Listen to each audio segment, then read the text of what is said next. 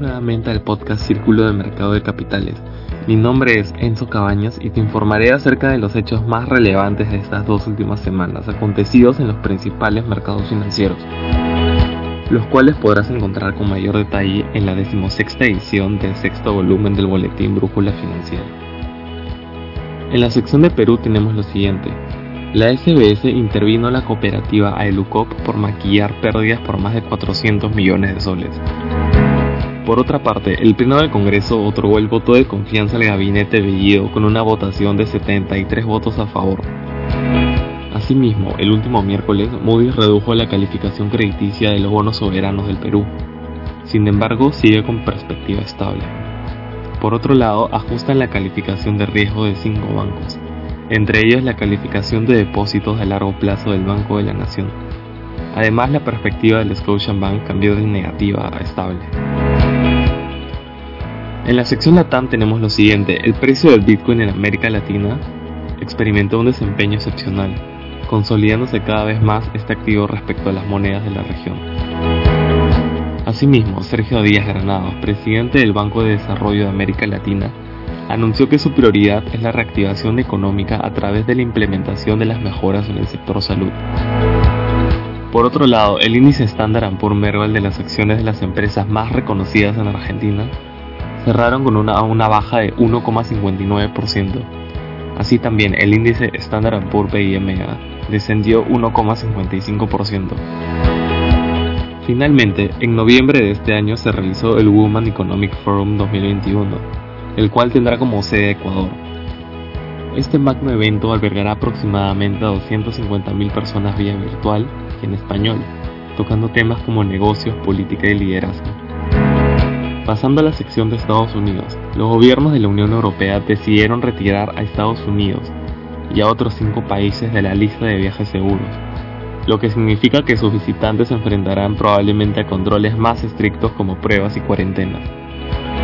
Asimismo, el déficit en el comercio exterior de bienes y servicios de Estados Unidos disminuyó en julio un 4,3%, informó la Oficina de Análisis Económico del país.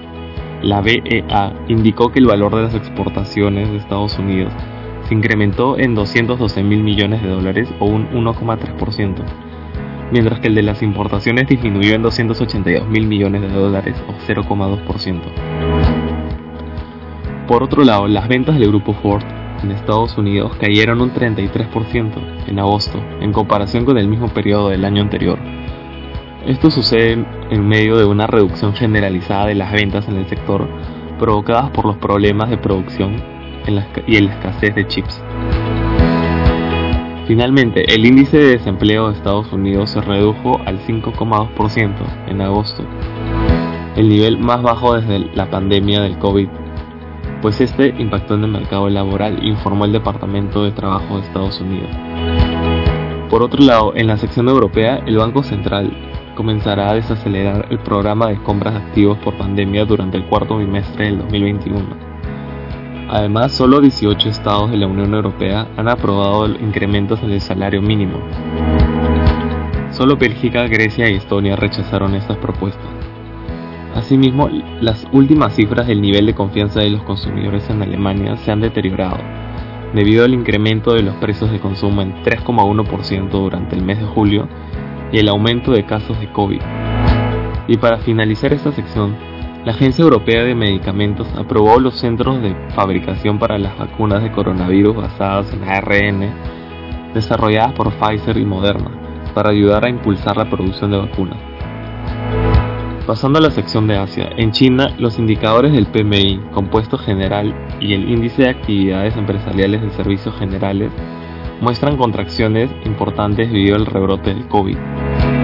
Por otro lado, en Japón, debido a un aumento de los costos en los servicios de deuda, los ministerios solicitarían presupuestos que en un conjunto podrían sumar más de un millón de mil millones de dólares para finalizar el año fiscal 2022.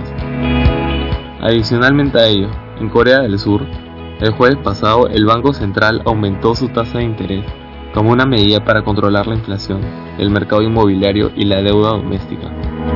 Y por último, la nueva mina del Congo, Kamoa Kakula, atenderá las necesidades de cobre que tiene China país que utiliza este mineral para diversos proyectos de manufactura, energía e infraestructura. Mientras en la sección commodities, Arabia Saudita bajó los precios del crudo ligero en sus clientes asiáticos en octubre respecto a septiembre, aunque dejó estables los precios al noreste de Europa y Estados Unidos. Además, la OPEP acordó seguir aumentando la oferta en 400.000 barriles al día, dado que los precios del crudo se han recuperado en mayor parte debido a la caída de mediados de agosto, y que perspectivas de la oferta son relativamente ajustadas para el resto del año.